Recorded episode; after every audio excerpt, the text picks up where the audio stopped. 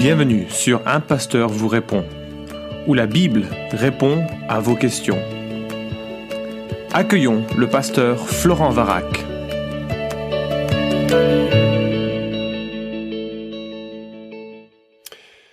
La question qui nous préoccupe pour ce podcast est la suivante. Que faire si on entend des voix dans sa tête? Alors la question m'est parvenue à de, différentes personnes et de différents contextes, et parfois ce sont des voix qui euh, imposent un comportement douloureux sur soi, des scarifications par exemple, ou bien des comportements violents à l'égard d'autres individus, ou simplement un sentiment d'oppression terrible, des accusations, euh, une, présence qui est, assez euh, difficile à vivre. Alors que faire dans ce contexte? Alors premièrement, je voudrais regarder d'où ça vient. Et euh, je suis conscient que la réponse à cette question reflète euh, la conception du monde qui est la mienne en tant que croyant et attaché à l'écriture et en tant que pasteur. Alors d'où ça vient? Ce que je peux euh, comprendre de ce phénomène, c'est que ça peut avoir une origine psychologique, que ça peut avoir une origine psychiatrique et physiologique, c'est la deuxième possibilité, et troisièmement que ça peut avoir une origine spirituelle et démoniaque phénomène parce que selon l'origine, eh bien, il y aura évidemment des solutions différentes. Alors quand je parle d'origine psychologique, je parle ici d'une manière de penser, euh, de penser dissociée où l'individu a fabriqué, pas forcément consciemment, pas forcément en disant je crée cela, mais a créé, fabriqué une sorte de personnage annexe à soi-même et euh, cela peut donner, euh, peut venir d'un jeu d'enfant qui, a, qui a pris de l'ampleur et qui est devenu une forme de, de, de, de jeu intérieur et de d'expression, de dissociation de sa, de sa personnalité. Ça peut aussi faire euh, euh, suite à un traumatisme où on s'est construit un ami imaginaire pour se, consoler. Deuxièmement, quand je parle d'origine psychiatrique ou physiologique, je parle ici d'un individu marqué par une maladie telle que la schizophrénie et d'autres maladies que, dont j'ignore le nom, mais en tout cas qui reflète une altération euh, sérieuse du fonctionnement du cerveau. J'ai regardé avec fascination la conférence TED de Daniel Amen. Si tu apprécies les, les conférences TED, hein, ce sont des, des intellos ou des gens qui partagent une idée digne d'être partagés. Tu les trouves sur euh, YouTube. Donc la conférence TED de Daniel Amen, qui est spécialiste d'imagerie médicale et qui donne un peu ses conclusions après avoir travaillé sur 83 000 euh, euh, scans du cerveau, et je reviendrai là-dessus dans, un instant. Et puis troisièmement, quand je parle d'origine spirituelle et démoniaque, je parle ici d'une influence euh, spirituelle que la Bible décrit comme euh, des démons, des esprits devenus mauvais, des esprits que Dieu a créés, au même titre que les anges, dont certains sont devenus mauvais par péché, par choix d'opposition à Dieu. Et comme ils ne peuvent pas vraiment s'opposer à Dieu, parce que personne ne s'oppose à, Dieu, ils s'opposent à qui est précieux aux yeux de Dieu, qui sont les, êtres humains, et parfois ils les oppressent et créent des choses qui sont un petit peu, compliquées. Alors, voilà les origines possibles selon ma compréhension. Maintenant, comment les distinguer? Alors là, j'aborde la question en tant que pasteur. Hein. Je suis pas médecin, je suis pas euh, psychologue, je suis pas psychiatre, donc il faut être extrêmement prudent et s'entourer de professionnels de la santé pour aborder une situation comme celle-ci. Euh, euh, en tout cas, quand les situations me venaient euh, dans le, en tant que pasteur, lorsque j'étais en charge d'église, euh, j'étais rarement le premier individu consulté sur euh, la problématique. Il y avait déjà eu une prise en charge et une réflexion de médecin, parfois un traitement médical, et il faut toujours encourager le suivi de ce traitement médical, le suivi de cette de cet accompagnement, quitte à ce que l'on si on sent que c'est pertinent, on apporte euh, les clés bibliques pour savoir vivre dans la souffrance et dans la douleur et dans la maladie, y compris la maladie du cerveau. Ça fait, partie des organes qui peuvent tomber malades au même titre que le foie, que le rein et que toutes les autres choses. Et la Bible n'a pas forcément une réponse à, à toutes les maladies, mais elle a des réponses sur la manière dont on peut concevoir, accepter les limitations humaines de notre situation d'être déchu depuis euh, Genèse chapitre 3. Mais la conversation permet parfois de se donner une idée un peu de, ce qui se passe. Bien entendu, comme le prisme de la foi est rarement évoqué par les professionnels de la santé, c'est euh, en tant que pasteur ou ancien le prisme que l'on peut apporter dans, dans, la réflexion et dans la, la discussion. Alors, euh, je te donne par exemple quelques exemples que j'ai eus dans, dans, le, dans les temps passés. Une, une, jeune femme qui me dit entendre des voix et voir des yeux flotter euh, autour d'elle pour l'effrayer, et elle me demande ce que j'en pense. Euh, là, j'étais le premier à en, à en, entendre parler. Je pense à un autre, une autre personne qui a passé plusieurs années internée euh, dans un hôpital psychiatrique, qui prenait un cocktail important de médicaments destinés à, à, contrôler ce qui semble ressemble à une dissociation de personnalité assez majeure, et puis justement ses voix, et, et, etc. Euh, je pense à une autre personne, une femme qui est torturée en elle-même, qui se scarifie et qui semble euh, se parler pour le faire, ou qui semble contrôlé par une voix qui lui dit de le faire. Enfin, dernier exemple, un, collègue qui m'appelle et qui dit voilà, je, suis euh, aux côtés d'un euh, d'un couple qui est spécialiste en, égyptologie, en hiéroglyphes. Ils ont traduit le livre des morts, je crois, ou le livre des esprits, je sais plus quel est le titre exact. Et ils ont décidé de mettre en pratique les prières et rituels qui sont qu'ils ont découverts dans ce livre. Et alors grande surprise, au départ c'était amusant, mais maintenant ça devient oppressant. Eh bien il y a des manifestations de présence, de voix, de d'être qui, euh, qui les oppressent. Que faire? Alors, notre rôle de pasteur ou de chrétien, euh, c'est d'accueillir, d'écouter, d'aimer et d'offrir une perspective biblique. Ce n'est évidemment pas de prendre le rôle du soignant ou du médecin. D'accord? Je dois vraiment le souligner. En même temps, la perspective biblique peut expliquer certaines manifestations, même si, j'en suis conscient, les professionnels de la santé, non-croyants, mais qui m'écouteraient, trouveraient ça absolument euh, ridicule d'imaginer une influence spirituelle. Je l'entends, je l'accueille. Euh, chacun ses outils de réflexion et de euh, conception du monde qui lui permettent de comprendre ce qui se passe. Mais donc la première chose, c'est d'écouter, c'est d'aimer, c'est de manifester de l'empathie vis-à-vis de ceux qui expriment une souffrance, même une souffrance qui n'est pas toujours euh, compréhensible. Mais dans la discussion, je cherche à discerner ce qui est propre à mon regard et à mon conseil possible. Donc j'ignore tout de l'aspect médical, c'est pas, j'ai aucune compétence dans la matière, mais ce qui m'intéresse, c'est de savoir par exemple si ça a commencé un jour, quand cela a commencé, pourquoi, s'il y a eu un événement déclencheur, par exemple des violences, par exemple un jeu occulte comme les planchettes Ouija ou la consultation de médium, euh, tirage des cartes pour l'avenir, euh, etc toutes les pratiques occultes qu'il peut y avoir. S'il y a un suivi médical, des traitements en cours et un accompagnement psychologique, j'ai besoin de savoir ces choses pour savoir de quel angle je vais euh, aborder la, question. Troisièmement, quel conseil donner? Ben, Tout d'abord, il faut absolument continuer euh, les traitements en cours. Je l'ai souligné, je veux vraiment le, euh, mettre l'accent. On ne peut pas arrêter un traitement, notamment sur des, des traitements qui sont assez, assez lourds, sans un suivi médical. Et alors, euh, moi, ma perspective est la suivante. C'est que si c'est un problème spirituel, alors ce que je vais évoquer à la fin de ce podcast va traiter ce problème euh, spirituel. Et effectivement, certains des symptômes vont euh, arrêter, vont cesser.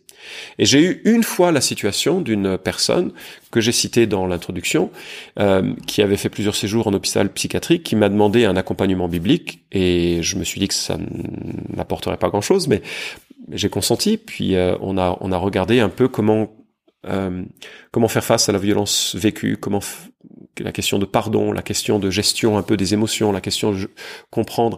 Il y, a, eu plein de choses qui ont donné naissance à des repentances assez profondes chez son individu, chez cet individu. Et cette personne m'a dit, je suis guéri. Alors je veux dire, surtout pas. Euh, c'est formidable si tu penses l'être, mais ça, c'est un diagnostic. Donc, tu vas voir ton psychiatre, tu en parles avec lui, et c'est lui qui le confirmera, c'est pas moi. Et cette personne a fait cela. Le psychiatre ne l'a pas cru. Il a envoyé, enfin, lui a proposé de faire une, un sevrage sous contrôle euh, psychiatrique en institut, en, institut psychiatrique, en hôpital psychiatrique, pendant 15 jours. Et effectivement, elle a pu être sevrée de certains de ses médicaments les plus lourds et sans qu'elle ait les symptômes qu'elle avait auparavant. Donc, ma conception, elle n'a pas été délivrée de tout, mais elle a été livrée d'une certaine nombre de choses. Ma conception, c'est que s'il y a un problème spirituel, l'accompagnement spirituel permettra une délivrance. S'il y a un accompagnement spirituel et que ce n'est pas un problème spirituel, bien l'accompagnement spirituel apportera un réconfort, un encouragement, un socle spirituel, mais n'offrira aucune amélioration et il va falloir apprendre à vivre avec et ce sera la suite du conseil spirituel. Bible en main, comment peut-on vivre avec des limitations aussi terribles que des euh, de ces, ces, limitations de la dans, dans, la santé?